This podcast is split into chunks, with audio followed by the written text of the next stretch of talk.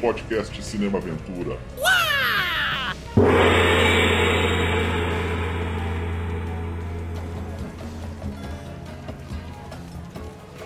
A gente chegou na Cidade de Deus com a esperança de encontrar o paraíso. Um monte de famílias tinham ficado sem casa por causa das enchentes e de alguns incêndios criminosos em algumas favelas. A rapaziada do governo não brincava. Não tem onde morar? Manda pra Cidade de Deus. Lá não tinha luz, não tinha asfalto, não tinha ônibus, mas pro governo e os ricos não importava o nosso problema. Como eu disse, a Cidade de Deus fica muito longe do cartão postal do Rio de Janeiro.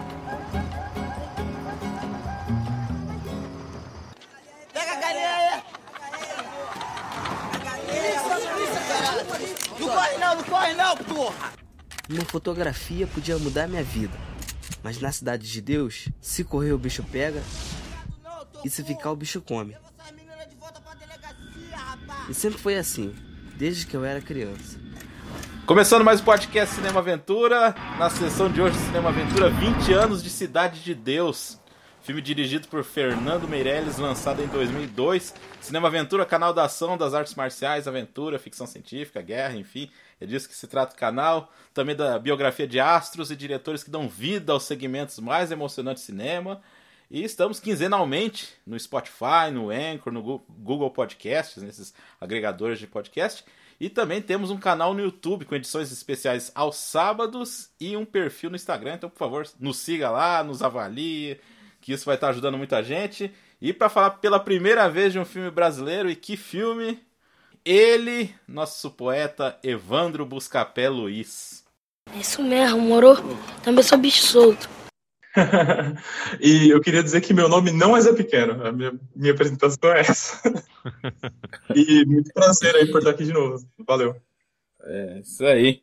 E ele que deixou de ser dadinho, olha, já faz muito tempo. Nosso querido Daniel Fontana. Eu fumo, meu cheiro, chama e já roubei. Sou sujeito homem. É isso aí, muito obrigado pelo convite, Marcão. É ótimo estar aqui de volta no Cinema Aventura, né? Já sou figurinha carimbada aqui da casa e bora falar desse marco do cinema nacional, né? Que envelheceu muito bem, por sinal. Nossa, não dá nem pra falar que tem ruga, né? É. Meu, eu fiquei impactado quando assisti a primeira vez. Eu fiquei impactado, porque realmente é um, foi uma agilidade, uma questão de decupagem, assim, que, cara, para quem era acostumado a, a, filme brasileiro, e aí eu tô falando em geral, assim, não, não tava preparado para aquilo, né? Que esse filme aí meio que marcou, assim, aquele, aquele ciclo de filmes sensacionais que teve ali no final dos anos 90 pros anos 2000.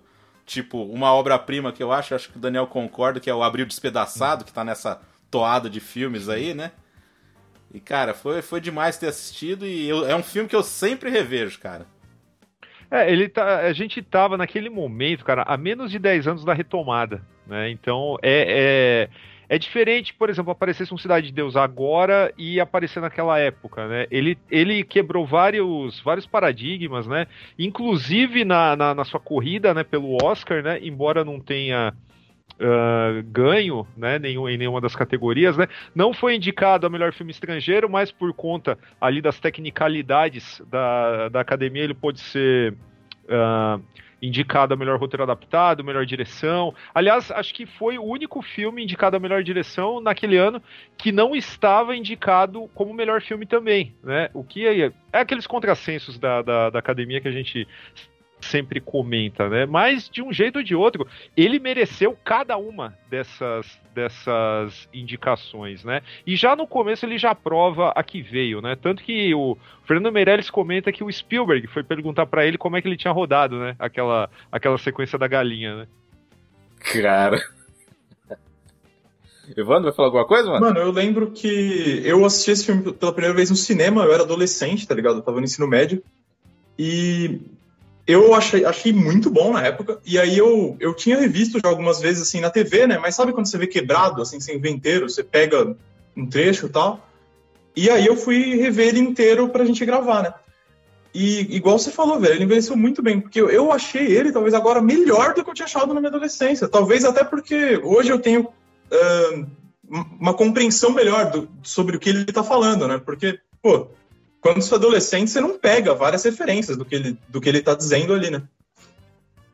E, mano, é, é tudo muito bom, mano. A, o, o, filme, a, as músicas do filme, a, os enquadramentos, a, as atuações, né, mano? E quando você me mostrou aquele making-off de que muitos dos caras nem eram atores, mano, eu fiquei mais abismado ainda. Falei, caralho, como eles são ator, velho? É, é impressionante a atuação dos caras, assim. É, é, até polêmico, né? Essa questão do elenco, né, que a gente vai poder desenvolver melhor ao longo do programa, ela é até polêmica porque é, começou aquela onda do coach de atuação, né, que no caso a Fátima Toledo, que é uma prática assim muito muito discutida no, no cinema nacional, a questão de você ter um preparador de elenco, né, para uma galera tal que já chega lá tipo pronta e tal, diferente dos Estados Unidos que você, sabe, meio que o cara abraça um papel, ele tem que correr atrás das é, sabe, da sua preparação e tudo mais, e chegar lá, o diretor vai dirigi-lo contando que ele está preparado pra, para aquele papel.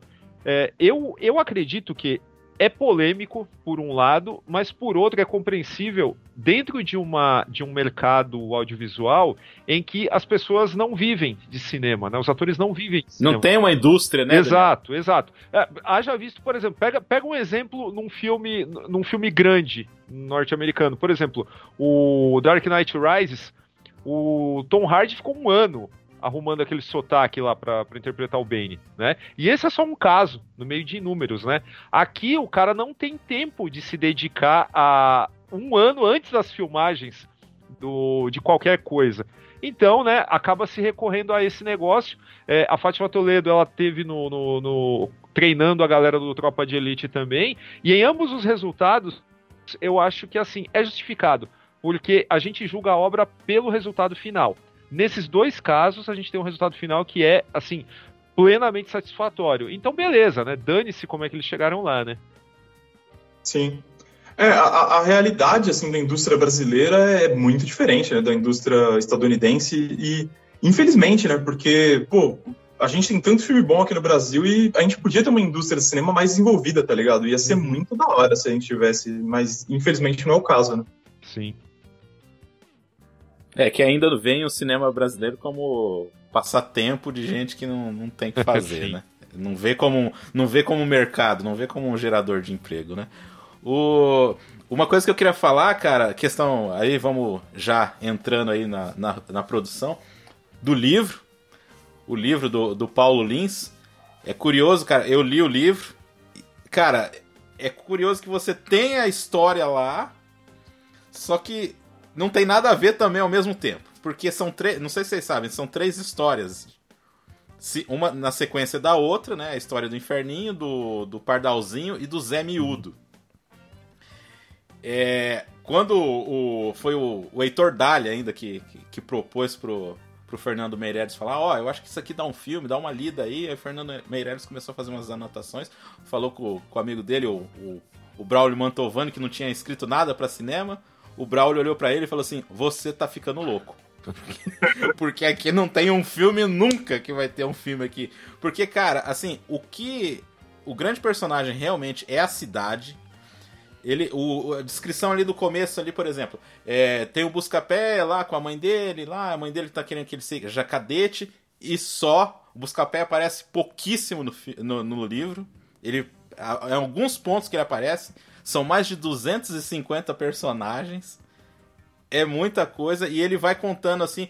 É, elementos da cidade que vão formando o painel. Tipo assim, ah, é, é o lugar onde tem o churrasquinho de não sei o que, é o lugar onde tem a trepadeira de não sei o Ele vai contando várias coisas assim. E é assim o livro inteiro, porque vai contando micro histórias dentro da cidade de Deus. E aí tem um, um fio condutor, que é a, a criminalidade, tudo isso aí. Então, cara, tem, é outro, outro parabéns pro filme, viu? Porque realmente, para pegar tudo aquilo ali e você conseguir formar uma, uma coerência narrativa, cara, eu, eu fico espantado, viu? E tem coisas que eles foram aprendendo durante a produção que eles incrementaram no filme. Como, por exemplo, o Mané Galinha, que no livro é Zé Bonito, ele, ele era provocado pelo. Que nem lá no filme a gente vê que tem momentos ali que o, o Zé Pequeno dá uma provocada numa negalinha, né? Só que isso não tá no, no livro. O, eles colocaram isso porque falaram que o, eles tinham a rixa assim meio o Zé Pequeno não gostava do Mané Galinha simplesmente por não gostar. Do caso, assim, do cara tá do outro lado da rua, atravessar a rua pra dar um tapa na cara dele. E quem contou isso foi o irmão do Mané Galinha. Então foram coisas que eles foram colocando. Vai ter umas outras coisas que eu vou lembrar aqui no decorrer aqui. Que eu vou falando, cara. Mas olha, trabalho excepcional, viu? É mais ou menos aquilo que nós estávamos comentando, né? Quando, quando o Damiani me chamou para fazer o um podcast, né? Ele falou, pô, pô, tô lendo o livro pro, pro próximo episódio e tal. Eu falei, cara, eu não li esse livro, né? Mas, enfim, é, fiquei, sempre tive curiosidade, mas nunca fui atrás. Só que agora, você contando é, essa, essa parada aqui, me lembrou que é mais ou menos o mesmo caso do já citado Tropa de Elite, né, também, porque o livro do Pimentel, ele não tem nada a ver com o que tá no filme, né, não existe uma linha narrativa com personagens, arcos dramáticos, nem nada, são várias histórias, né, e ali é, pegaram a, as coisas e criaram algo a partir de fragmentos de cada uma dessas histórias. Então é interessante, né? Ver como é, brasileiro é, é, é, bacana porque ele sempre dá um jeito, né? Alguém olha aquilo ali e no, no, primeiro momento fala assim, porra, mas isso aqui não dá um livro de jeito nenhum, né? É, não dá um filme, tá não dá um filme de jeito nenhum. Mas dá, né, cara? É só você ter o foco certo, né? Pegar as coisas que realmente interessam e criar é, não a partir de uma literalidade, né? Mas a partir de uma construção de universo, né? Dentro do dentro daquilo, uhum. né? E, e, tem momentos literais mesmo, como por exemplo aquela hora do, do Beneco com o Thiago lá, que eles vão. que ele começa a ver que o cara é. Tem roupa de marca, aquele negócio, eles andam de bicicleta. Uhum. É igualzinho no livro, tem essa parte, só que é um outro personagem. Então, eles conseguiram conciliar várias coisas para incrementar nos personagens principais. E isso é uma adaptação foda, cara. Eu sempre acho assim que adaptação para ficar que nem Harry Potter, né? Que o cara aparece no 1, aí aparece no 4 e aparece no 8, você nem lembra mais quem que é o cara, né? Tem que eliminar, cara. Claro. Tem que eliminar, tem que fazer isso aí mesmo. O próprio Abril Despedaçado, né? Que você comentou, né? Ele não se passa nem no Brasil. Pois é. pois é. Evandro, tá aí? Sim, mano. Então, eu queria falar que eu, eu, eu, também não li o livro, né? Eu, eu sabia que era adaptado de um livro, mas eu nunca tinha nem chegado a ler ele. Uhum. E tem uma coisa que você falou que é curiosa, porque apesar de não ser uma adaptação literal, assim, não seguir muito a, a mesma linha do filme, uh, tem uma palavra que você falou do livro ser uma coisa meio de um uma coxa de retalhos assim da vida de várias pessoas, né, de não seguir nenhum personagem, seguir mais o bairro, né, o, ali a cidade de Deus, né, que é um bairro periférico ali no, no Rio, né, uma favela. E eu tenho essa, essa essa sacada no filme também, né? Essa, o filme tem essa sacada, essa pegada de ser quase uma, uma coxa de retalho, né? São vários contos costurados, né? Porque apesar de ter uma linha narrativa baseada mais no Buscapé e no Zé Pequeno,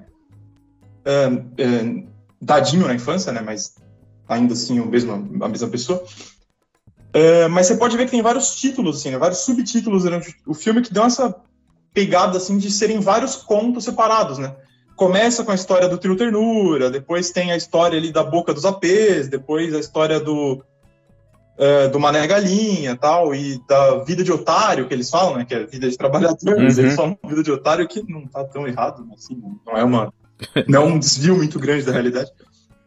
E, e tem essa pegada, né, mas como você falou, né, não é uma, uma adaptação literal, o que é da hora, né, porque pô, literatura e cinema são linguagens muito diferentes, né? Então, o que funciona para um não funciona para outro, e é legal quando um diretor tem essa essa percepção, né? Tem esse bom senso de não querer fazer uma adaptação literal, porque muitas vezes não fica bom, né?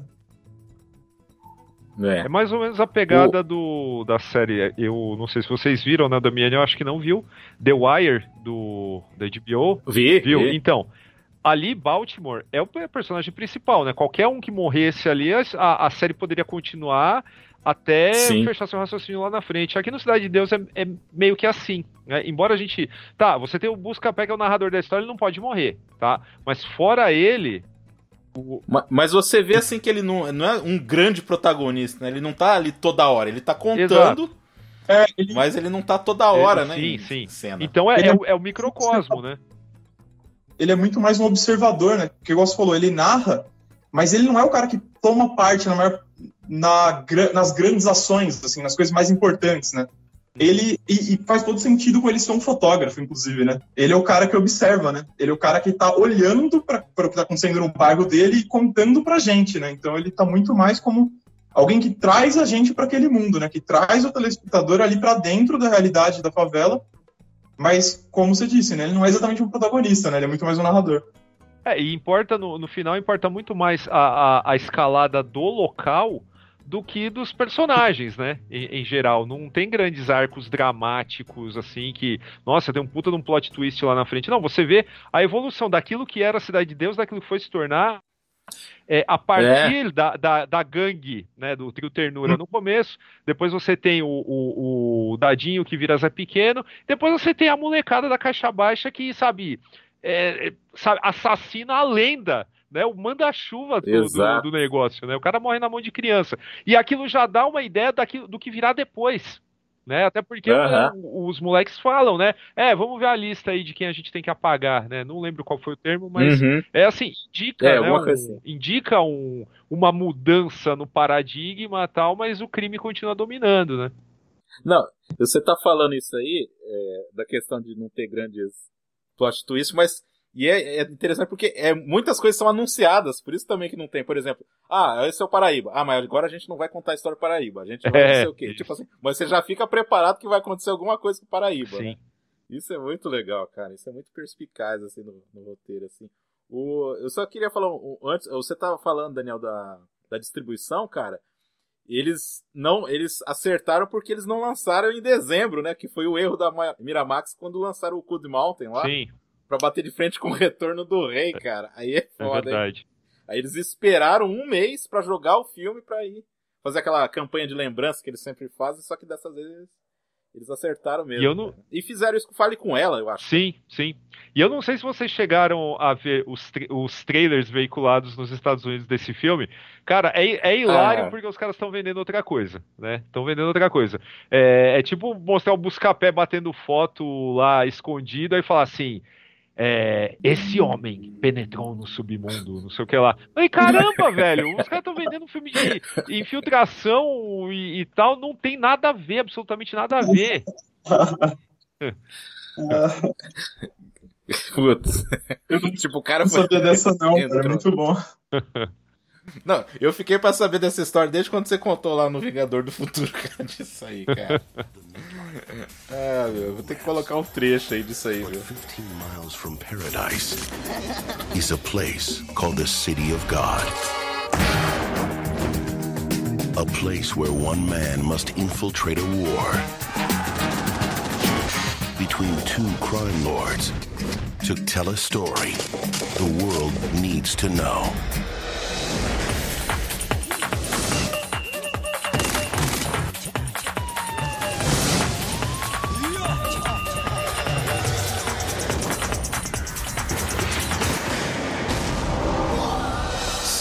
God. Aí o, o, Então, o Fernando Meirelles entrou na jogada, ele tinha dirigido dois filmes, O Menino Maluquinho 2 e Domésticas. Né? Ele que fundou a O2, que antes era a. Como é que era o nome? É, Olhar Eletrônico, né? Que era o, a anterior dele, né? Ele que é formado em arquitetura, veja só que coisa louca, né? É, o Heitor Dália entrou, nessa daí para falar com ele e tal, né? Como eu já disse. E uma coisa que eu não sabia, cara, quem ajudou, quem ajudou o Braulio foi o Alexander Payne. Ah, eu não sabia dessa. É, ele tava aqui no Brasil pra divulgar aquele filme Eleição com o Matt Broderick. Uhum. E é ele que começou, porque assim, ele sabia manjar desse negócio de muito fragmento, muita historinha, assim, ele, ele ajudou o Braulio nessa daí, cara. Eu fiquei, achei curioso isso aí. Interessante, cara. E aí foram, né? Pois é. Aí o, o César Char, Charlone, né, uruguaio, radicado brasileiro, uma coisa que eu não sabia, ele foi o co-diretor do Banheiro do Papa. Eu não sabia, cara. É, eu também não, não sabia dessa. Também não sabia. Que, que, o filme, filme uruguaio. Vocês assistiram isso aí? Eu, eu vi, bacana. é legal, sim. É legal. Aí o Daniel Rezende, que hoje faz ou filmes da, da Mônica ou o Bingo, filme legal pra caramba também, né? que é o montador do filme, trabalho fodido. Aliás, que nem o Daniel falou, cara, essas indicações ao Oscar, não querendo, né? De novo, aquele negócio do Oscar, né? Mas, cara, quando reconhece uma coisa assim, cara, eu fico impressionado, cara. E realmente, são indicações assim mais que merecidas. Aí o elenco, que nem vocês falaram ainda. Desculpa, deixa eu só fazer uma pergunta. Ele chegou a ser indicado para melhor montagem também? Sim. Ah, tá. É, puta, merecido também, porque eu queria fazer essa observação antes que a gente se perdesse em outros meandros aqui. Eu tava, eu tava revendo o filme ontem e, assim, já tava embalado tal, nossa, já tinha acontecido coisa pra caramba. Na hora que eu falei, porra, vou dar uma parada pra ir no banheiro, né, já que eu já vi 200 vezes tal, mas fazia muito tempo que eu não revia. Aí peguei parei. Quando eu vi, é, tinha passado metade já do filme, né, uma hora e cinco, mais ou menos. Aí eu falei, caramba, é, ao mesmo tempo que passou rápido, olha, olha que loucura essa impressão. Ao mesmo tempo que passou rápido, eu tinha a impressão que é, eu tinha visto muito mais do filme, dada a quantidade de informações que ele já tinha entregue. Então, a quantidade de, de informações que rolaram ali para mim, nossa, eu achava que já tava com uma hora e meia de filme, quando na verdade tava com uma hora. Mas mesmo assim, isso não é porque eu, eu senti que foi arrastado para mim. Não, é que eu, eu tava tentando medir o filme pelo tanto de acontecimentos. Mas a minha experiência, ela tinha sido fluida, tinha sido, sabe, tinha passado muito rápido. Entendeu? Então é, é, é muito legal essa, essa contradição né, entre a sua impressão e aquilo que Uhum. você realmente vê na tela. Isso aí é mais ou menos quase perto do Benê ali, né? Da despedida dele, não é? Isso, isso, exatamente. É, não, ele. Eu, tenho, eu tive essa mesma impressão vendo o filme. Ele é. Ele é denso, assim, sem ser arrastado, né? Ele não é chato, né? Ele te passa muita informação sem você ficar de saco cheio, assim. Ele, ele passa de uma forma ágil, assim, né? Ele vai E mostrando. sem ficar confuso, né? Isso, exatamente. É. Ele passa de forma clara e ágil a informação e você tá recebendo coisa pra caralho, assim. De, de informação, de personagem. Né? Tem muito personagem e sem ficar confuso, né? Você sabe quem é quem, o que tá acontecendo ali na, na favela, e, tipo, sem você se perder e sem ficar, tipo, putz, não vai terminar. Pelo contrário, eu, eu senti passar muito rápido o tempo, assim, quando eu tava vendo ele. Ele passou mais rápido do que eu, do que eu percebi o tempo enquanto eu vi. Entrou a Katia Lund, né, como co-diretora, né, pra ajudar ali o, o Meirelles. E aí o elenco a gente pode falar que tem o.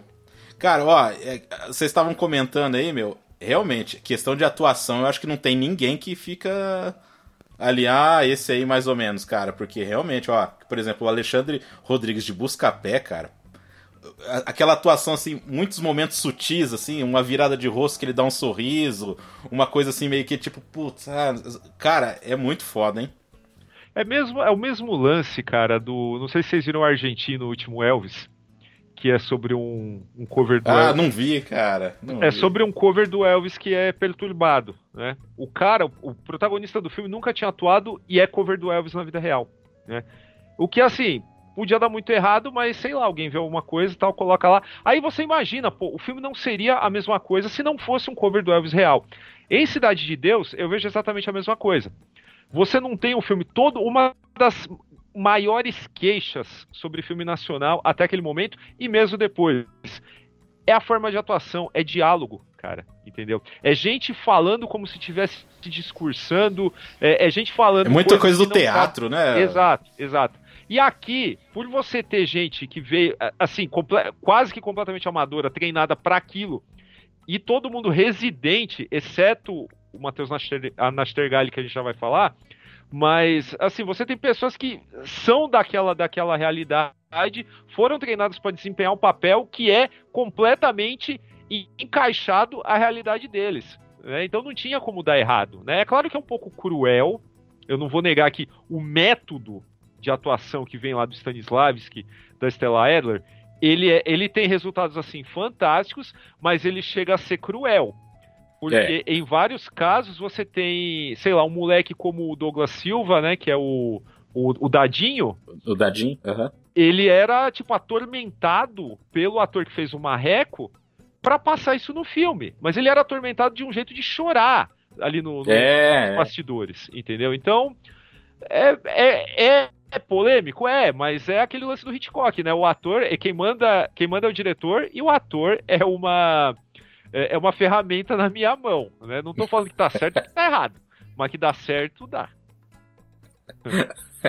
que dá certo, dá. É, não, então, e, e, sobre esse, esse ponto que eu até tinha comentado no começo, sobre a maioria deles ser morador ali, né? E nem ser ator, é, eu acho que isso ajuda na naturalidade que eles têm no papel, né? Porque, tipo, não, não sou artificial. Tipo, em nenhum momento, em nenhum momento os personagens, nem as, nem as ações que eles estão fazendo, sabe? Sem em nenhum momento fala assim, não, isso aqui não pareceu crível, sabe? Isso aqui não, não tem credibilidade. Não, tudo tem credibilidade, tem peso, sabe? É, é um negócio que falaria assim, mano, se isso aqui tivesse acontecendo na minha frente, eu ia ficar bolado, sabe? Eu não iria duvidar, sabe? Eu não ia falar, não, são atores. Não, pô, é, é isso mesmo, sabe? Tá acontecendo mesmo. Sabe? A exceção é a Alice Braga, né? Que tem um papel, assim, que é bem secundário, é, né? Dentro do. Secundário, né? E, a, e o Matheus Nastergaile, que era desconhecido até apareceu o Alto da Compadecida, né? Mas o filme já estava em produção. O Fernando Meirelles é. até pensou em tirar o cara por causa chegou, disso. Chegou para falar para ele, né? É. Que ia dispensar ele, né, Isso. cara? Nossa. Aí, aí, entra, aí entra de novo a piração do método, né? Tipo o Dustin Hoffman aí do Dormir na Rua por causa do, do é, Maratona da Morte, né? O é, Matheus Nastergalli foi morar na Cidade de Deus para convencer o Fernando Meirelles que ele era capaz de fazer o papel. E falou assim. E que não ia aparecer tanto, né? É, falou, eu vou sumir, eu vou sumir nesse papel. E sumiu mesmo, cara, sumiu mesmo. É, foda, claro que ele não era tão, tão.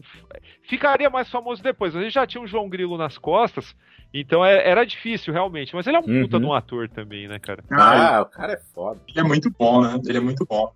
Ele, ele consegue, ele prometeu que ia sumir no papel e ele conseguiu, né? Porque isso é louco. Ele, ele virou o cenoura. Você acredita pra caralho que ele é um traficante. Você fala assim, bom, beleza, esse cara é um traficante. Eu, eu, eu boto fé, sabe?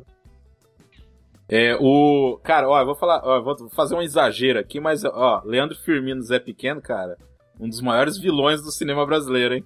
Puta fácil. Não, eu, né? eu nem acho que é um exagero, inclusive. Eu acho que você tá sendo precisa.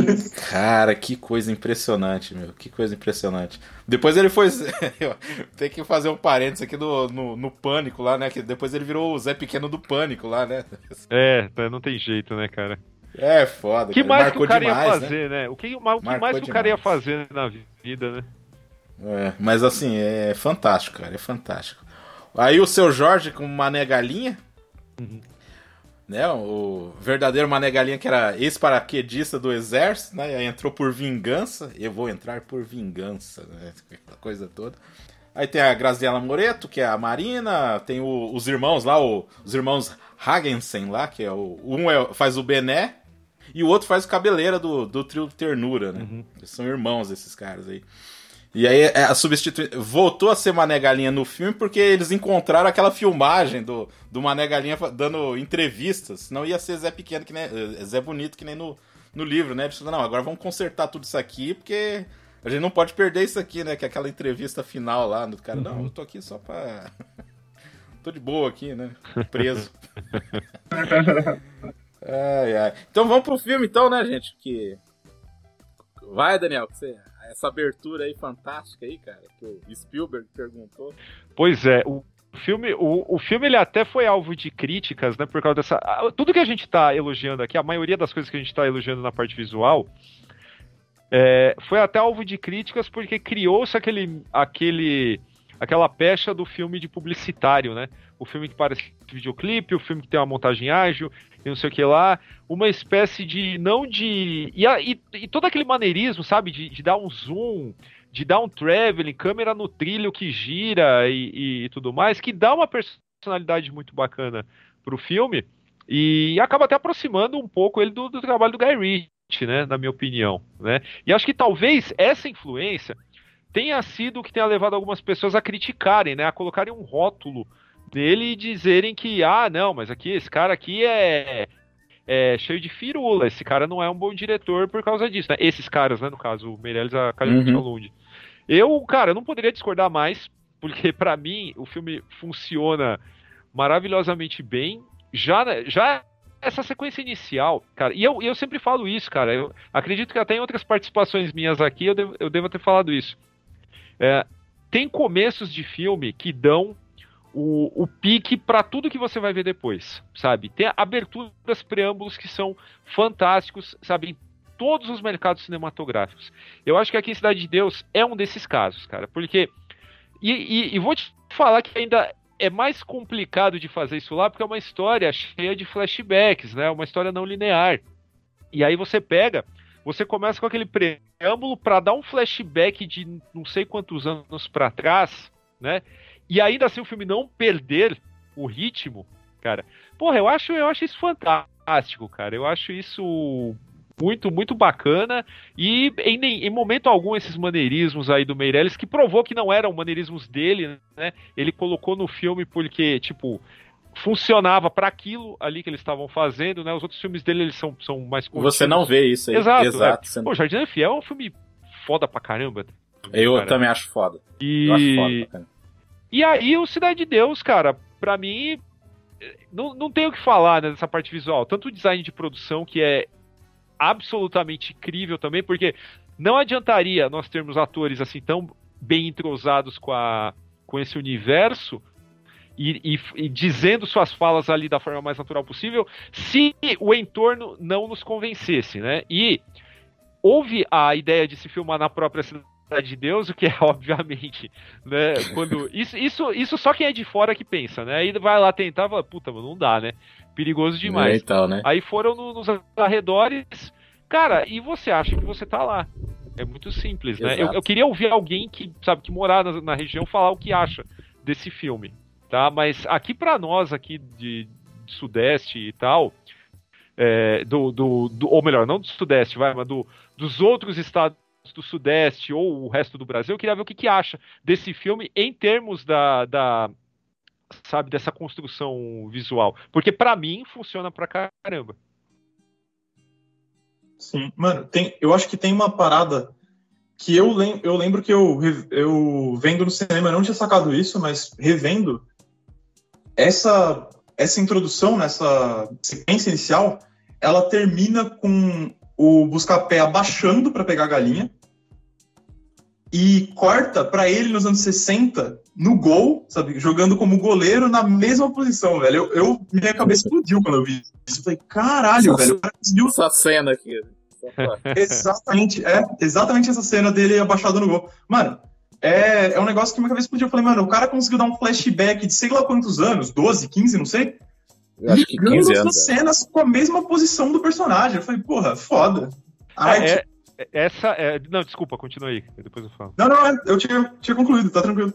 Não, então, é, essa é uma ferramenta assim muito esperta para você tipo dar saltos temporais, tanto para trás quanto para frente num filme e não e o público não perceber. É você terminar um, um, uma, uma parte temporal com uma composição e entrar para outra com uma composição semelhante. Então, a história, ela parou e, e, engatou a primeira e seguiu, né, no papel. Só que no visual não. E o seu cérebro entende que você está vendo uma coisa contínua. Né? Então o filme não perde o ritmo por causa disso. É, é uma, é uma espécie de rima visual, né? É, é. é um negócio que é muito, é muito sagaz mesmo, porque igual você falou, assim, a história muda de, uma, de um momento para outro, só que usando uma cena, uma composição visual parecida, e aí você encara com naturalidade, você toma aquilo com uhum. naturalidade e fala, beleza. Não, e, e, é, e, aí tem um pequeno toque que é um pênalti, né, cara? Sim, é. Tipo, o cara tá na, na boca do pênalti ali, cara, pra tomar gol, né?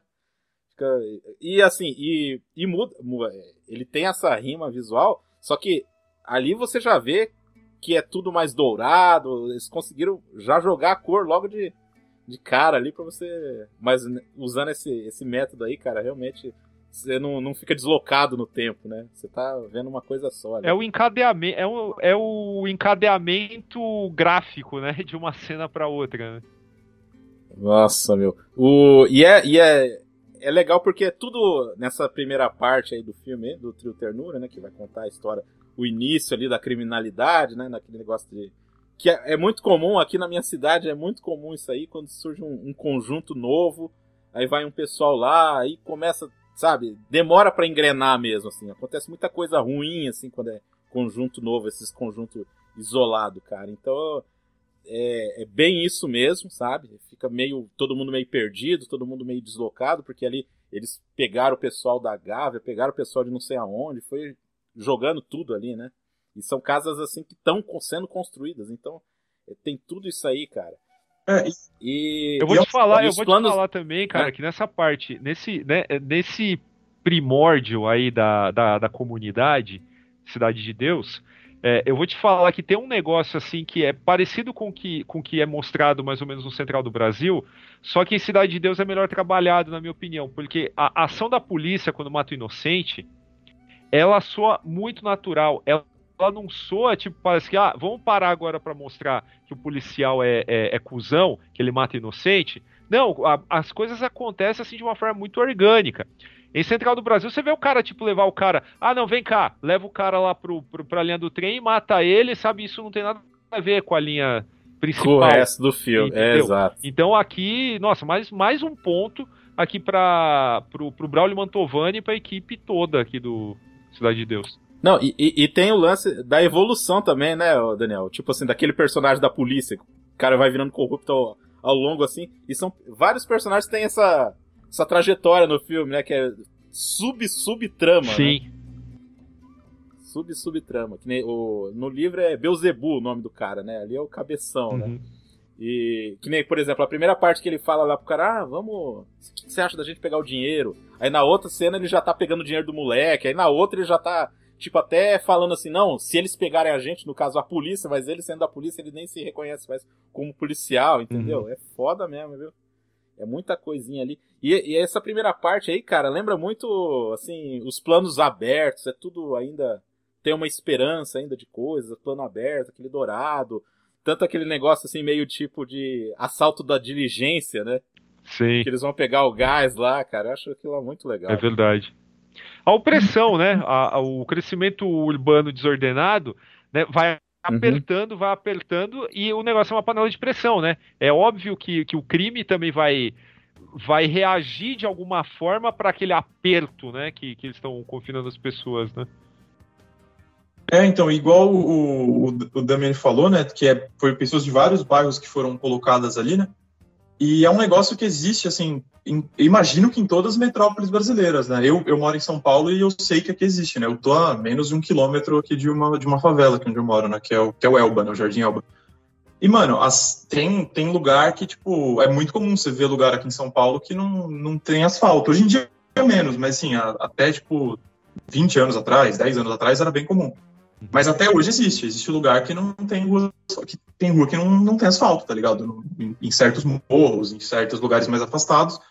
E é o caso da Cidade de Deus dos anos 60, né? Essa, esse tom mais amarelado, até nas ruas de terra batida você vê, né? É aquela rua laranjada, tal, não tem aquele cinza do asfalto, do cimento. É, é, uma, é um local muito precário ainda, né? É um local onde a urbanização nem chegou direito, né? É uma segregação espacial, assim, das pessoas serem jogadas para um lugar que nem é cidade direito ainda. Ele é um lugar meio apartado da cidade.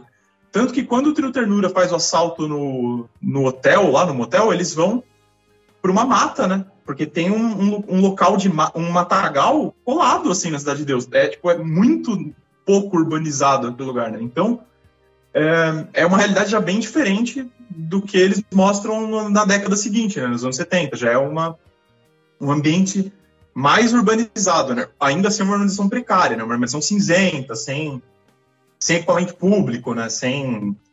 é, imagino que com poucas linhas de, de ônibus, né? Como é aqui na periferia de São Paulo. Uhum. E, mano, é, é tudo isso que vocês, vocês falaram é, é, é muito orgânico mesmo, né? Porque, assim, a, a violência policial que eles mostram, essa corrupção e violência policial, ela é mostrada com uma naturalidade que é aterrorizante, né, velho? Porque eles mostram, assim, um negócio que é tipo assim, ó, ah, isso aqui é cotidiano, tá vendo? A polícia ah, matando um cara, pegando um moleque inocente, né? Porque na, naquele período ali em que o... Putz, eu não lembro agora, é, é uma Reco ou Alicate que se converte a, a ser crente, né? Voltar a ser cristão. É o Alicate? Acho que É o alicate. É o alicate. Alicate. é, então, o Alicate tá com a Bíblia na mão, orando, ele passa reto e a polícia pega o outro cara que não tem nada a ver, tá ligado? Que não tem nada É. a ver. E ele, só por estar com essa confiança, assim, de ter voltado pra religião, ele passa reto e o cara que corre assustado é o cara que eles pegam. Então, eles mostram com uma naturalidade que é assombrosa, assim, tá ligado? Então, é, nessa parte também tem uma coisa que eu, eu gosto muito nesse filme, eu, eu vou falar porque eu não sei em que outra parte eu, eu falaria, né? Então eu vou falar porque eu lembro agora. Na hora em que o, o Cabeleira tá ali de, apaixonado ali por aquela mina na, na casa de quem ele tá intocado, é, começa a tocar um Cartola, né? Começa a tocar Preciso Me Encontrar, o Cartola. E eu achei uma coisa muito foda desse filme, que as músicas em que eles tocam nas cenas são só músicas brasileiras, e são só músicas brasileiras daquela época, tá ligado? Porque, ó, Cartola, Raul Seixas, Tim Maia, são todos caras que já existiam nos anos 60 e 70. Quer dizer, o Cartola, nesse caso, dessa cena nos anos 60, né? E aí Tim Maia e Raul Seixas rolam nos anos 70, que é quando já tinham acontecido a, as gravações, a, a, publicação das músicas respectivas. E, mano, é, isso é muito bom também deles terem tido essa sacada, né? De usar as músicas brasileiras daquele tempo ainda, né? Pra refletir bastante a, causar aquela imersão de você estar tá vivendo os anos 60 e 70 do Brasil. Pra, digo assim, para imersão da história que o Evandro comentou, é, são, são as músicas mesmo não diegéticas, né? Quando é diegético ali do bailinho. Aliás, a, a, outra vez que eu tava que eu tava assistindo, eu até ri um pouquinho nessa parte do baile quando começou a tocar James Brown, porque, putz, puta pessoa nada a ver, né, meu? Eu, eu imaginei o Huawei dançando ali no meio. é, é. Mas enfim, uma puta, o... é uma puta hum. sequência também, né? Embalada com o som, com, com a música diegética ali, pum pum. Começa os estrobos, né? O efeito estroboscópico. É por isso que o, que o carinha mata o Bené ao invés do Zé Pequeno. E, Sim. cara, eu, eu acho. Cara, fica imaginando o pesadelo logístico de fotografia que foi fazer aquela cena. Né? Nossa, deve ter sido. O, o Meirelles falou que o pessoal ficava empolgado com a música e ficava gritando que queria música, cara. Nossa. Então o pessoal esquecia que tava no filme. Falou, não, gente, a gente tá no filme. Não, é muito. É, é, é um trabalho, assim, de, de é, recriação de mundo, né? E, e, com essas pessoas, cara, é um negócio de louco, né? Porque a improvisação foi total, né? Total. É, até essa parte aí, logo no começo, o na hora que o Buscapé é criança, ele, ele vê o irmão, né, tomar um tapa na cara do pai. Na hora que ele ri e segura o riso, é, não tava no roteiro, né? E você vê ah. que a ah. cena continua na hora que o irmão vai falar, ó, vê se que eu não vi você rindo de mim quando eu tô um tapa na cara, foi o cara que, que improvisou em cima da falha do moleque, cara. Que foda, Meu, isso é, foda. é fantástico, né? E mil outras coisas também. O finalzinho do moleque perdendo o chinelo, cara. Cara, que coisa Nossa. incrível, né? A, aqui, Parece... Isso aí é, é Marlon Brando, cara, no sindicato de ladrões, bicho. É bem essa pegada mesmo, hein, cara. Não, é tipo, é, outra coisa, é, é, ele, ele falando desses pequenos milagres que teve, né? Esse aí do moleque aí, né? É muito simbólico. A hora que o que o Zé Pequeno dá um chute assim, sai o cachorro correndo. da coisa também não tava ali, o cachorro tava lá sem querer, a galinha entrando por baixo do carro lá, aquela hora no começo também. Que ele falou que tinha duas galinhas que corriam, as outras ficavam ali, perto dos outros. E essa daí correu e falou: Ah, vai atropelar. E ela, opa! é incrível, cara. O... Ah, ó, dando um resumão aí dessa primeira parte aí. Queria chegar mais nesse. Cara, eu acho muito bonito, eu acho bonita a morte do, do, do cabeleiro, eu acho muito legal. Aquela hora que tá. Aquele plano que tá no carro, que ele vai empurrando o carro é, e aí depois só fica nela, assim, cara. É foda. Aí então, coisas que tem no livro. Por exemplo, tem o, o taxista que vai ajudar eles a sair, tem todo um, um negócio, cara. Então por isso tem 900 é, personagens lá. Por exemplo, o Paraíba. Acontece aquilo ali com, Para... É, com um cara chamado Cearense.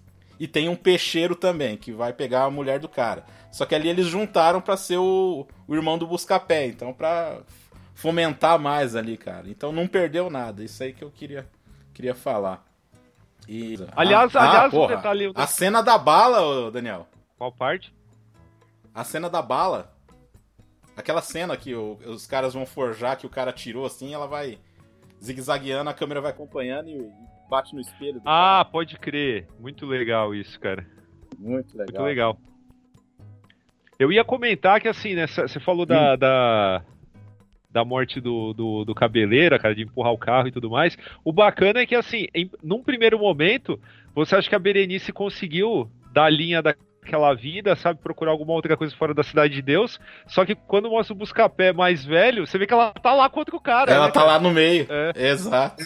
Exatamente. E eles mostram só de relance, assim, né? É bem sutil. Se você estiver distraído, você nem percebe que é a Berenice, né? Porque ela nem chega a ter fala nessa cena dela nos anos 70, né? Só tá ela ali com outro cara, assim, meio de passagem só. Mas o, o Buscapé fala, ah, ela foi mulher do meu irmão e tal, e, e aí... Não, não, minto, fala, foi a mulher do, do, do... Como que era o nome do personagem? Eu, me, eu misturo. Não era do irmão dele. Cabeleira. Era do cabeleira, isso. Ah, a mulher do cabeleira e tal. Isso, isso. É, É, existe, o- existe uma fala pra... É, por, é sabe que a gente confunde? Porque o, o Marreco pegou a mulher do, do Paraíba, Paraíba. por isso que a gente confunde. Isso, isso. O Marreco é, é o peixeiro que sai com a mulher do Paraíba. Que é o irmão do Buscapé. Isso, exato. inclusive a morte do Marreco, ela, ela é uma cena bem legal também, porque ele paga, assim, por ter subestimado o Dadinho, né? Porque o Dadinho já era um cara muito cruel desde pequeno, assim, tanto que todas as mortes ele no hotel é por causa dele, né? Ele que volta e mata todo mundo. E ele fala assim, ô, Marreco, leva essa arma. Aí o cara vem pegar, ele gira a arma no dedo e atira no cara, sabe? Tipo, de graça, assim. De, assim, de graça mais ou menos, né? Porque o, Marreco sempre maltratava ele tal, xingava ele, menosprezava ele. Só que ele já tem essa puta raiva, assim, dentro dele desde pequeno, né? O que é, o que é bacana pra construção Não. do personagem também. Não, o Dadinho Cara, dá mas mais só que- medo que o Zé Pequeno, vamos falar a verdade, né? Eu, eu fico na dúvida, eu acho que os dois dão medo, tá ligado? Não, e, e- e essa parte é legal porque o Zé Pequeno entra. Eu não, não me lembro se falou antes, tá? Posso estar confundindo. Ele entra e aí que você descobre que o Zé Pequeno era o Dadinho, né? Agora é a história do Zé Pequeno. Aí conta que ele. É né, tipo assim, a, a ma- mata lá, ele que matou Isso. lá no, no motel, ele que matou o irmão do cara. Que é aquele plano de sequência que até Libermejo, né, o Daniel, que desenhou lá no. Uma história do Batman, né? Uau, não, não tô lembrando. O Coringa, o Coringa tirando no mesmo ângulo do, do Dadinho. Ah, pode crer, cara. É verdade. Caramba, hein? Olha o Batman aí fazendo, fazendo referência ao é, livro do Batman. O... Mas é depois, hein? Outra... Acho que foi o Liberbeijo que pegou do. Não é depois? É, o Libermejo É, pegou- homenageou. É. Então, a, a, a história da boca, cara, ela, ela pega o livro inteiro. O livro inteiro gira em torno da boca ali, né? Ali eles conseguiram condensar todas as histórias ali naquele, naquela parte ali que, que é outra cena foda também. Que a câmera tá fixa ali, né? Que eles falaram que chumbaram no chão ali a- o tripé. E iam gravar uma coisa, alguém ia lá e detonava o apartamento. Eles gravavam outra coisa, alguém tava lá. E, cara, vai contando assim as histórias, assim, eu acho muito foda aquela cena. lá. Demais. Que tem o tênis, que tem um tênis voador, não sei se vocês viram. Tô lembrado. Cara, na hora que vocês voltar lá o DVD nessa cena, vai estar uma parte que tem um tênis assim, parado. Tipo, na tela, assim, e aí a parte que o cara deita e coloca o pé ali, aí ele encaixa ali na cena. Foi tipo o erro digital aquele negócio e ficou no filme. Caraca. Eu não tinha reparado, não. Eu não reparei nisso aí, não. Tem isso aí. O. Que aí é onde que tem a grande frase do filme, né? A grande. Que meu nome não é mais Dadinho, É. mas é pequeno. Dadinho, é o, porra, né? Dadinho é o caralho. Meu nome agora é Zé Pequeno, porra. Quem é? Vai levar o boneco. Quem é? Quem é, mano?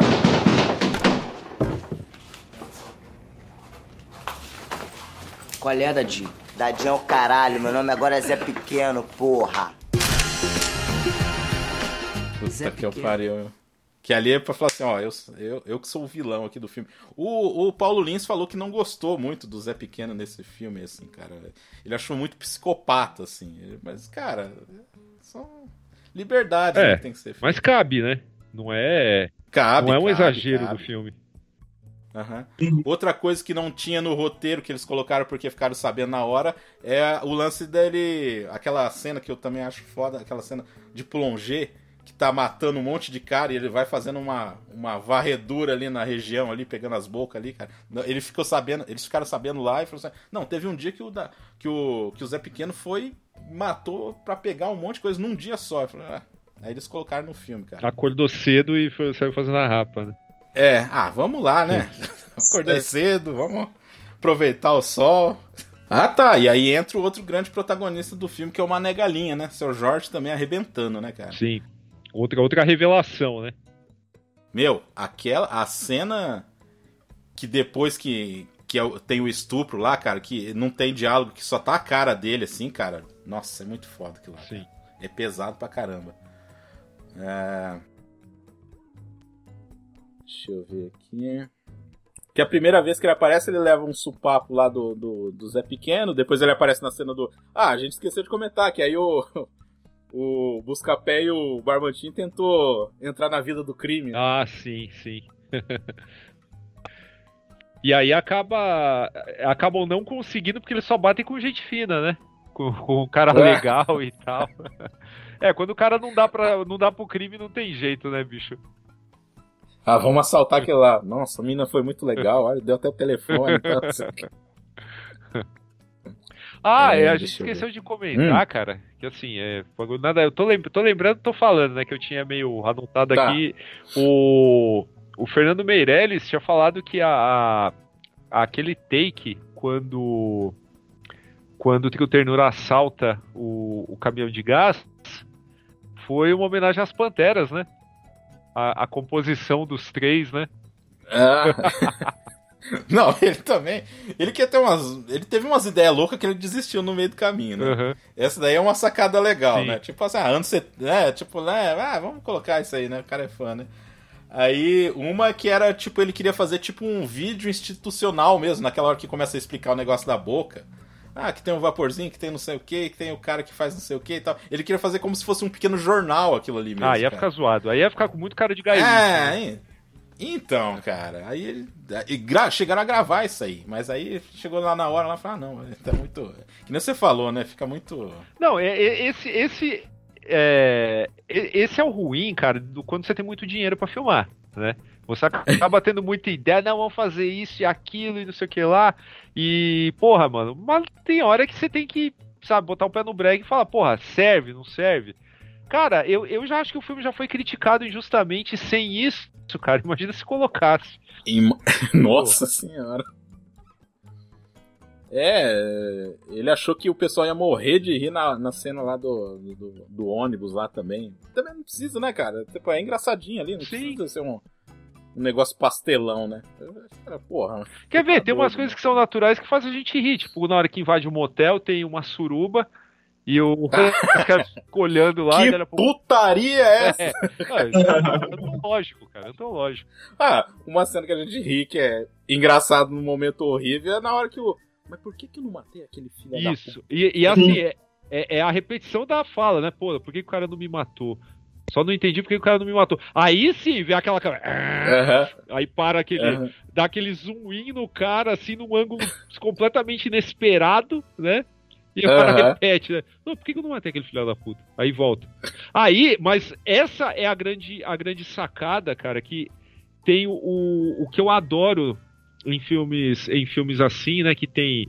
Que começa a, a inventar. Não a inventar muito, né? Mas tem uma gama muito grande de, de técnicas envolvidas. É uma história complicada de contar. É assim, é quando o cara consegue botar um. Ele, ele tá encadeando legal, como por exemplo, tem que sair de um flashback e entrar em outra linha temporal e tal, consegue fazer orgânico, mas apesar do encadeamento é, dar o tom do filme, em algum momento ele tem que pôr um contraste pra te dar um tranco. E nessa hora ele te dá um tranco, porque isso aí, cara, acabou de acontecer um estupro. O cara tá ali sofrendo. Essa cena, pô, por que, que o cara não me matou? Aí vai aquela câmera, pô, por que, que eu não matei aquele filho da puta? Não deixa de ser é, engraçado, cara. Sabe? Tem alguém que, porra, dá uma risadinha nervosa naquele momento. Pra Aham. depois o cara tá lá na porta do cara Nossa. e matar o irmão dele, passar fogo na casa e o caramba. Então é, é- isso é fantástico, cara. Eu acho que tem, tem que ter esse choque, esse contraste de vez em quando. Aham. É, não é aquele choque ao contrário, né? Que tipo, acontece uma coisa drástica e acontece uma piada e pronto, morreu ali, Isso. né? Não, ali foi. Ele fez isso, mas aí ele jogou outra coisa em cima que você fala, putz. Se terminasse na piada, você tá, tipo, diminu... diluindo a ameaça do cara ou banalizando a barbaridade que ele faz. Mano, então, eu acho que tem uma coisa que começa. é, um um tema, assim, do filme que começa nessa parte, mas ele vai até o final, tá ligado? Que é a linguagem da violência, tá ligado? Como a violência ela se torna uma linguagem dentro. Não só do filme, tá ligado? Dentro do filme também. Mas é, uma linguagem dentro daquela comunidade, tá ligado? Porque a, a violência é tão onipresente naquela, naquele local que as crianças já adotam ela, tá ligado? Tipo, isso você vê através dos moleques da caixa baixa, tá ligado? Eles são moleques que eles. A primeira vez que eles aparecem, eles começam a dar problema ali na- no, no bairro, porque eles assaltam os pequenos comerciantes do bairro. E isso é contra as regras do Zé Pequeno. Tanto que o Zé Pequeno dá uma dura neles. Tem até aquela cena, que é uma cena aterrorizante, né? Ah, ele putz. pega um moleque e fala, no pé ou na mão, né? Ele pega dois moleques que vão pra trás, um deles hiper novinho, e pede para eles escolherem se eles querem levar um tiro no pé ou na mão. Ambos escolhem a mão e ele dá no pé, né? Ele, ele, ele, ele pede para eles escolherem para fazer o contrário, né? Que é um, Sim.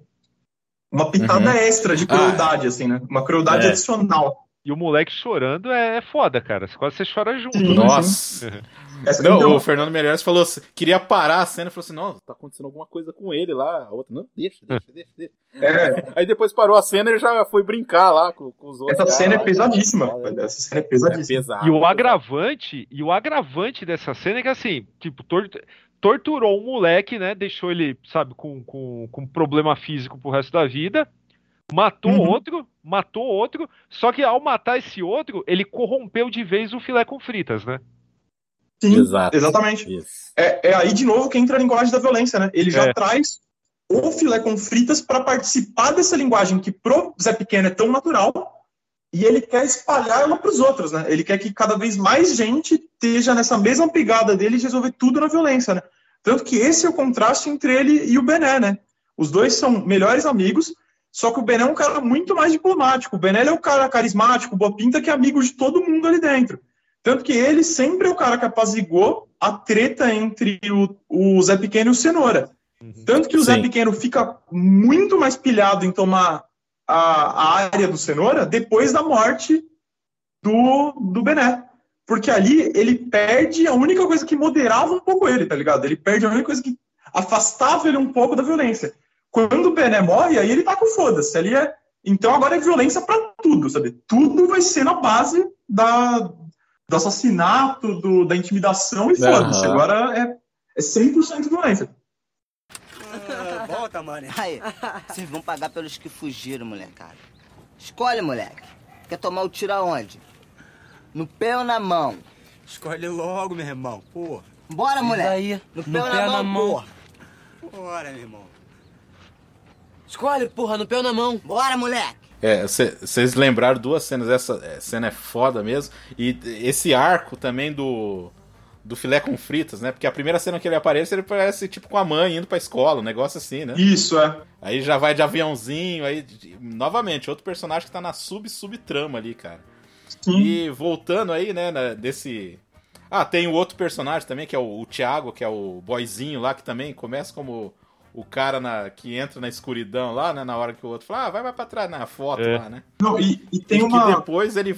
uma coisa Vai muito falar. da hora da relação entre o, o Thiago e o Bené, porque eles têm arcos opostos, né, tá ligado? O Bené, ele é o cara que tá tentando sair da vida do crime, enquanto o Thiago, que é o playboy, ele tá entrando na vida do crime. Tanto que quando tem aquele tiroteio, aquela sequência final da, da treta entre o Mané Galinho e o Zé Pequeno, o Thiago tá lá. Tipo, o Thiago, ele virou parte do, da gangue do Zé Pequeno, velho. Tipo, ele é um, ele é um cara que se, ele imergiu, ele mergulhou tão fundo nesse mundo do crime que ele virou parte dele, tá? Ele deixou de ser um usuário de droga pra É. virar um cara que é parte da estrutura do tráfico, tá ligado? E o Bené queria o arco contrário, né? Ele se apaixona pela mina, lá pela Sim. mina que o Buscapé era apaixonado. E eles tinham o plano, o plano de sair fora, né? De ir Aham. buscar outra vida. Que é um plano que é interrompido justamente na despedida dele, quando o cara vai matar o Zé Pequeno e mata o Bené acidentalmente, né? Uma coisa que eu queria falar dessa cena do, do Bené aí, cara, nessa despedida aí do Bené realmente, é que eu não, não sei se vocês lembram, na hora que. Aí o Zé Pequeno meio que ele quer interagir, né? Aí não sei. Cara, o, o enquadramento, na hora que o, o- ele vai lá falar com o Bené e tal, e o Bené falou: Não, cara, relaxa, vamos curtir, não sei o que e tal. E aí deixa ele sozinho. O enquadramento ali, ele tá pra baixo da linha do meio ali do, do quadro, assim, cara. Como se ele realmente fosse um cara pequeno ali naquela situação. Porque ele não, ele não tá à vontade de modo algum, né? É, Ele só fica à vontade quando ele, quando ele começa a humilhar o Mané Galinha lá na festa.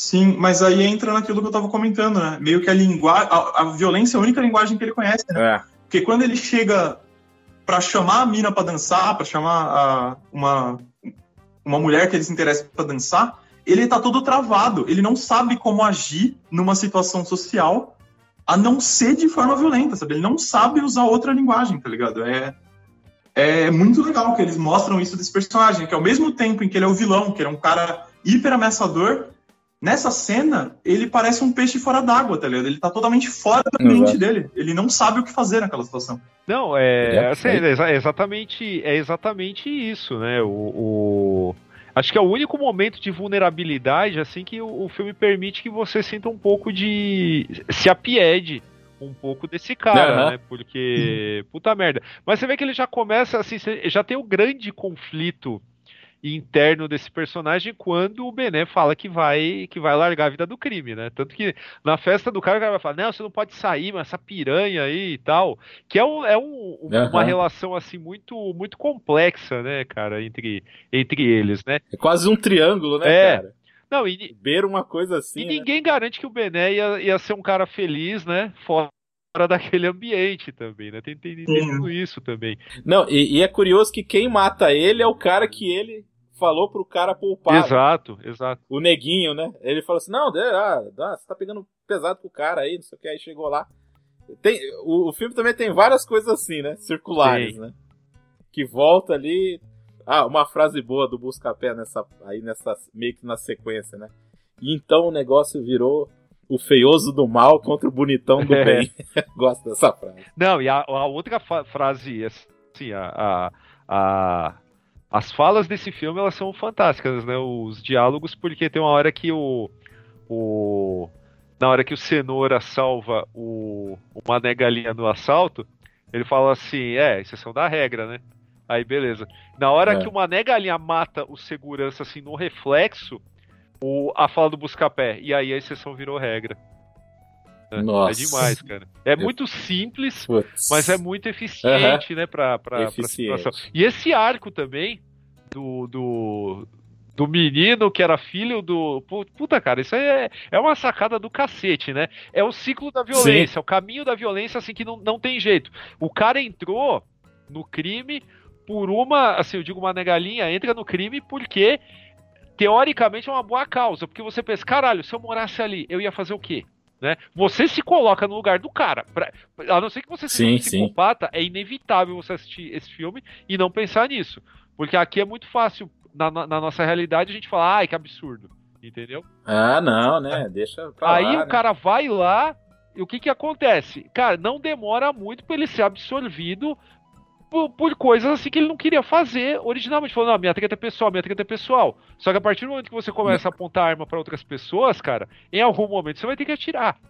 né? É. Não, e diz que na, na, na história real, cara, na verdade ele, ele teve essa virada de chave porque teve um tiroteio e ele deu um tiro, assim, sem, foi sem querer, lógico. Ele deu um tiro na, na cabeça de um bebê. Caralho. Nossa. Aí ele meio que ficou perturbado, daí que ele começou esse negócio de virar mais um bandido. É foda, hein? É, e, e tem outra coisa que é muito foda que você falou de ter narrativas circulares, assim, arcos que voltam assim, nesse filme, é que o, o Mané Galinha, ele entra pra vida do crime por vingança e ele morre por vingança também, né, mano? É. é.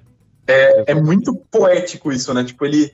É, é irônico, né? Ele entrou por vingança, só que a vingança foi o que fez ele rodar, porque o, o moleque que era filho do segurança que ele matou nessa, né, né, naquele assalto a banco é o cara que atira nas costas dele pra, pra matar ele no, no meio daquele tiroteio lá. Que ele parou pra ajudar, né? Que ele parou pra ajudar, inclusive.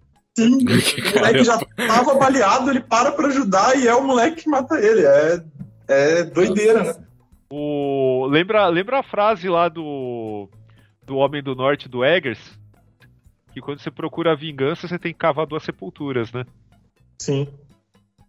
É, é bem isso. Isso aí. É bem isso. Aí, basicamente, é, fica. Vocês vão querer falar mais alguma coisa? Ou- é, Porque eu vou falar do Buscapé, porque nesse meio terço final que ele vira o protagonista do filme mesmo. né? Sim. Porque tem o lance dele com. Ah, outra sacada foda, né? Porque ele, o, o Zé Pequeno tomou a câmera dele lá. Depois, lá na frente, ele entrega pro cara, pro cara conseguir tirar a foto, que é essa foto que fez ele ficar famoso no jornal e meio que tirou ele de- do lugar de lá. Uhum. Da, da criminalidade ali. Isso é bem interessante também. É, são as, ah, e assim, eu acho que a grande sacada, cara, é que assim, ele é um filme. É, essa, esse é um outro negócio, né? Que é uma, uma discussão velha no cinema nacional do, do filme Lazarento, né? É o filme que é favela, é desgraça e, e tudo mais. Cidade de Deus ele tem a, a esperteza já no seu texto de fazer o seguinte, cara, você vê inúmeras desgraças, não é um feel good movie de forma alguma, entendeu? Só que você terminar esse filme na desgraça seria um tiro no pé fudido, cara. Você, você ia perder o público, ninguém ia lembrar desse filme, cara. Quando você coloca um live de esperança na, na, na figura do Buscapé, e é um live relativo, ninguém ficou rico, não descobriu, sabe, não achou não. um pote de ouro no fim do arco-íris, e a Cidade de Deus continua uma bosta, né? Mas você tem uma esperança, né? De assim, alguém conseguiu, né? Alguém foi fiel àquilo que acreditava, né? A sua paixão, né? Deu um trampo de um jeito ou de outro. Foi ajudado pela sorte? Foi, né? Não, não dá para negar. Sim. Mas seguiu firme, né? Seguiu firme. E aí, no final, ele tem, tem a recompensa dele, né? É uma jornada do herói, de um jeito ou de outro, cara. Só que ela tava, ela uhum. tava disfarçada durante todo o filme. Porque tinha tanto personagem bacana ali. E é justamente o transeunte, o cara nada a ver, que você não vê passando na rua, quando passa por você você nem percebeu, é o cara que faz a diferença. Né? É uma Sim. interpretação foda. Não, é porque os dois, o tipo assim, vamos dizer que o Buscapé é o principal, o Zé Pequeno é o antagonista, só que eles não têm. Eles não se relacionam, né? Um quase não sabe da existência do outro. Né? Exato. Né? O, quem sabe é o Buscapé. O Buscapé, aquela hora que o Buscapé vai procurar droga lá, ele vai num lugar, é o cara. Aí vai no outro. Nossa, que cara chato, né? Ele até reclama lá. Né? Tem exatamente essa frase, inclusive. E, e aí, cara, aí naquela sequência final que ele corre atrás lá da polícia lá, que aí que é meio não, esse cara virou o herói do filme, né? Que é aquela hora que ele tira a foto Sim. lá, que também é muito foda, cara. Que também é uma escolha foda, né? Que se fosse numa outra situação, o cara ia desbancar a polícia, mas ali não, cara. Ele pegou só aquela foto, ele teve a oportunidade é. de. Não, vou jogar fora isso aqui e vou colocar só essa. Assim, é, o legal do filme também é esse realismo dele, né? Porque ele seria fantasioso eles bancar a polícia, sabe? A gente que é brasileiro nunca compraria esse discurso, tá ligado? Porque, assim, primeiro porque é Brasil, tá ligado? Mano, só que pensa que era pior nos anos 70, porque nos anos 70 era a ditadura militar, velho. Você acha que, que na verdade, quem ia rodar ia ser o Buscapé, tá? O que ia acontecer é que a polícia ia matar ele também. Era isso que ia acontecer. Só que ele mesmo tem essa sacada, porque ele fala, né? Eu podia publicar essa foto aqui da polícia recebendo arrego do, do Zé Pequeno e correr o risco de me fuder, né? Ou eu posso só publicar a foto, entregar a foto do Zé Pequeno morto e ganhar uma grana e a capa do jornal, tá ligado? É. E um emprego, e ele né? faz isso. Ele faz isso, ele faz escolha segura. E, mano, no, no, estando na pele dele, é a escolha realista, velho. É a única escolha possível, é a única é. escolha que, que dá para fazer sem você pôr o seu na reta, tá ligado? É, que aí Aí a, o, a caixa alta vai lá e executa lá o, o Zé Pequeno. E é legal porque não mostra, né? Aí que depois só mostra a foto do, do Buscapé. Sim. Tem mais alguma coisa aí, gente, que a gente esqueceu? Eu acho que a gente já tá chegando no fim, hein? Eu acho que valia, valia a pena, como eu falei do, do trailer nos Estados Unidos, né? Como é que o filme é vendido, falar, né? Como é que os personagens se chamaram, né? Nos Estados Unidos. Ah, manda! Ó, Mané Galinha, por conta da associação, que lá, por exemplo, podia ser Manny Chicken, né? Mas é, Chicken lá tem a, a conotação de, de, covardia. Então não ia, uhum. não ia ficar legal, né? E aí os caras colocaram. Aí colocaram um que não tem nada a ver. Knockout Ned. Parece. Parece nome de, de personagem de. O, Spaghetti Western, né, cara? Olha. Sim, ah, muito. O, o Zé, Zé Pequeno é Lil Zé, né? Até aí normal. Beleza. É, uhum. Vamos ver os outros aqui que eu tô pegando aqui no. Tinha deixado separado no IMDB. Uh... Buscapé. Rocket. Buscapé Rocket. Rocket. Volta, volta aqui no. Inusitado, inusitado traduzir Buscapé para Rocket. Eu não pensaria nisso jamais. A ah, cenoura é carrot mesmo. O Bené é Benny.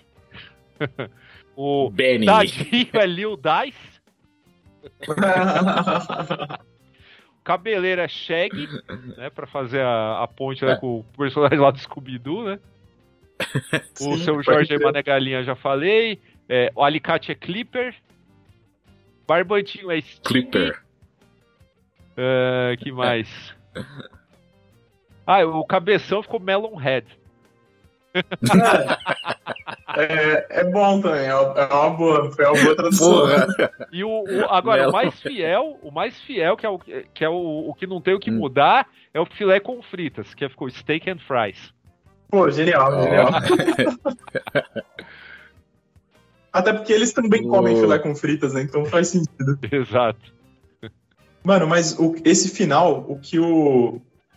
O que o Daniel falou é muito real, né? Porque se os caras terminassem sem dar esse fio de esperança, assim, tipo, de que, pô, alguém aqui conseguiu sair com uma vida normal. Não é uma vida gloriosa, não é uma vida de grana, de fama, de riqueza, não, mas, pô, o cara conseguiu o sonho dele, que era ser fotógrafo para um jornal, que é um sonho, pô, modesto, pá, mas o cara alcançou.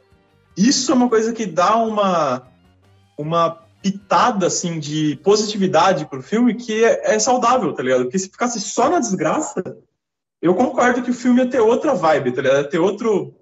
Ia ser muito mais difícil de digerir, tá ligado? O filme não ia ser tão, tão popular quanto ele foi, né? Tipo, pô, e... Mano, eu tava pensando quando eu vi esse filme que eu, eu, eu cogito se ele é o melhor filme brasileiro, assim, que eu já assisti, tá ligado? Eu, eu acho que sim, porque eu tenho algum... Por exemplo, eu tenho algumas questões com Tropa de Elite, tá ligado? Eu- a gente não tá aqui pra falar de Tropa de Elite, então nem vou falar quais são essas questões, mas assim, eu acho o Tropa de Elite um bom filme, mas eu acho que ele tem alguns problemas de discurso, assim, tá ligado? Eu acho que o discurso do Tropa de Elite é um pouco problemático. Já esse filme aqui, eu, eu não acho que ele tem esses problemas, tá ligado? Claro, não, não que o filme é perfeito, né? Não existe obra perfeita. Mas eu acho ele muito bom, tá ligado? Eu acho ele, no que ele se propõe a fazer, ele é foda, tá ligado? Ele manda muito bem. Ah, mas o Tropa de Elite, a partir do momento que você coloca uma psicóloga falando que todo policial do Rio é, é problemático e que se ela fosse afastar todo mundo é, que, que tem problema mesmo, que precisa ser afastado, não ia ter polícia, meio que você já entende né, que a intenção do cara não é validar o discurso do, do Bop ou do Capitão Nascimento, né? É mais um retrato, um recorte. Isso, e isso. por um acaso você tem aquilo. É que eu, eu acho que o problema tá mais no público do que no filme. Exatamente, exatamente. É. Eu também acho. Eu acho que o problema do discurso está mais em como as pessoas interpretaram o filme do que nele mesmo. Uhum. Ó, eu, eu quero dizer assim que tá entre pelo menos o top 5 aí, viu? O top 10 aí, talvez. Top 10, pronto. Pra não... Tem muita coisa aí que eu não, eu não avaliei direito pra falar, mas assim, com certeza tá no meu top 10 aí de filme brasileiro, viu? Não, fácil. Para mim também, um, um dos melhores que, que eu já vi nesta categoria de filme nacional, claro. A, acho, Sim, policial, com certeza, top 5. acho assim. que a, a colocação, né? A gente nem acabou nem comentando que ele tá na lista, né? Mil e um filmes é, para ver antes de morrer, né? O, aquela compilação famosa, né? Ah, sim. E Segundo filme de língua não inglesa mais visto no mundo, Sim, né? é, merece, cara. Ele, é, conforme eu falei, né? É um marco. Mesmo que você não goste do filme, é, não dá pra negar que ele, sabe, foi, foi longe e tem méritos in- indiscutíveis e pra ver e rever, assim, né? Pra você ter sempre à mão e, e revisitar de, de quando em quando. Porque se 20 anos depois o filme continua assim muito atual, muito bem feito, não está datado no valor de produção, não está datado na sua discussão, né? Infelizmente também é, a discussão permanece atual e Que é uma das frustrações do Paulo Lins, né? Ele achou que ia mudar muito o livro dele. É. E o filme, e né? nada, né? enfim para, para ver e rever. É isso aí também. Eu acho assim que o que ajudou muito também é a técnica do, do Fernando Meirelles, enfim, de toda a equipe ali, que, que o Fernando parece que é um cara que ouve muito bem os outros, sabe? Isso aí eu acho legal de um diretor que tá aberto, né, à ideia dos outros. É, se você não for um gênio como Kubrick, você tem que ser assim mesmo, cara, pra você ser um cara competente. E o Fernando Meirelles, que nem o Daniel falou, outro filme dele que é um filmaço, que é o Jardineiro Fiel, é um outro filmaço também, então não é um cara que fez um filme, né? Porque tem muito disso, né? Diretor de um filme só, né? Tudo bem, eu acho assim que o Cidade de Deus tá num patamar um pouco maior, assim, mas é. E um filme com autêntico, né? É um filme autêntico, apesar de ter uma linguagem que aí que o Daniel falou que tem pessoas que criticam que é meio videoclipe, cara, mas assim, a autenticidade dele, cara, em questão de atuação do, do que você tá vendo em tela, é perfeito, assim, nesse, nesse É, tom. eu né? queria ver o que, que a galera que reclamou dessa, dessa língua, ah, filme de publicitário, linguagem de videoclipe e tal, eu queria ver o que, que essa galera achou de Dois Coelhos. do Afonso Poiar. É, pois é, né? pois é, né? Então, né? Aquilo é Guy Ritchie, hein? Pô, Poxa. completo. Ali o cara botou, nossa, foi feliz. Até o Guy Ritchie fala. O Guy Ritchie falou assim, nossa, mas eu exagerei dessa. Ah, não, não fui eu, né? Mas eu gosto também, com escolhas eu também gosto. É legal, é legal, sim. É. Evandro, quer falar mais alguma coisa do, do filme? Mano, é, é só falar que, como o, o Daniel já, já enfatizou, né? É sempre bom rever. Então, assim, quem viu há muitos anos e for rever, vale a pena, porque, é, pô, filmaço, sabe? É, como eu disse, talvez seja o melhor filme brasileiro que eu já vi. Assim, eu não, não parei para refletir tão profundamente nisso, mas eu acredito que sim. E, mano, é, é bom pra caramba, sabe? Atuação, ambientação, narrativa, é tudo muito bom, sabe? É muito bem feito. Exato. Então, é, eu vou agradecer aos, aos convidados aí, eu vou agradecer ao Evandro. Evandro, valeu novamente essa dobradinha aí, né? Evil Dead, agora Cidade de Deus. O Evandro trabalhando bastante aí no final do, da temporada aí. Então, Pô, eu, valeu, Evandro, novamente. Eu que agradeço o convite e tamo aí, mano. Sem- Sempre tamo aí. Daniel, vindo do Formiga Elétrica, valeu, meu amigo, aí, pela essas grandes contribuições aí. Daniel que vai voltar aí. Você vai voltar, né, Daniel? Ó, ó, ó o parênteses aqui no finalzinho. Você vai querer fazer o Melhores do Ano, no final do Opa, ano? só me chamar que, cara, eu tô, tô, tô topando tudo, cara. Tem. Até deixou a porta aberta, eu tô chegando ali de penetra, e tô falando, sabe? Sabe que eu. Você já participou do Formiga Cast, você sabe como é que eu gosto de falar e tal. E ali no. Sabe, é só, só falar que, que eu colo. E sobre Cidade de Deus, vamos é, saudar o cinema nacional quando ele merece, é que ele merece muito, aqui não tem mimimi com, com, com cinematografias de nenhum lugar do mundo, basta ser bom, né? É por isso que eu gosto aqui do, do- de falar com o Damiani, porque ele tá sempre aberto para falar de tudo, desde que seja bom. Exatamente. Às vezes umas coisas ruins, mas a, gente, mas a gente gosta de falar coisa boa demais. Mas, mas você sabe que, a- que aí é culpa do Leandro, né? O Leandro é que normalmente traz filme ruim pra pauta. Aí, Leandro, a provocação aí no é, eu final. tô pedindo faz tempo aqui uma pauta sobre o Steven Seagal, tá? Então já vai acontecer o dia. E é isso aí. Gente, valeu. Próximo episódio, então. Outro clássico da ação. E o Daniel vai concordar comigo, o melhor filme de ação do século XXI. Ele já sabe qual é. Pelo menos dois melhores filmes de ação do século XXI. Então, próximo episódio aí.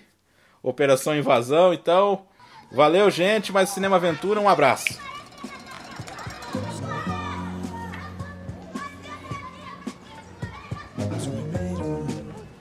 Aí esqueci de dizer.